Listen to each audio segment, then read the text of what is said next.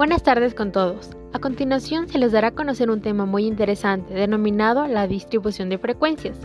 ¿Qué es? Es una ordenación en forma de tabla de los datos estadísticos, asignado a cada dato su frecuencia correspondiente. Existen cuatro tipos de frecuencia.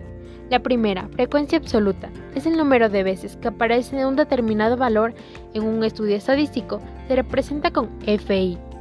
La frecuencia relativa es el cociente entre la frecuencia absoluta de un determinado valor y el número total de datos, se representa con NI.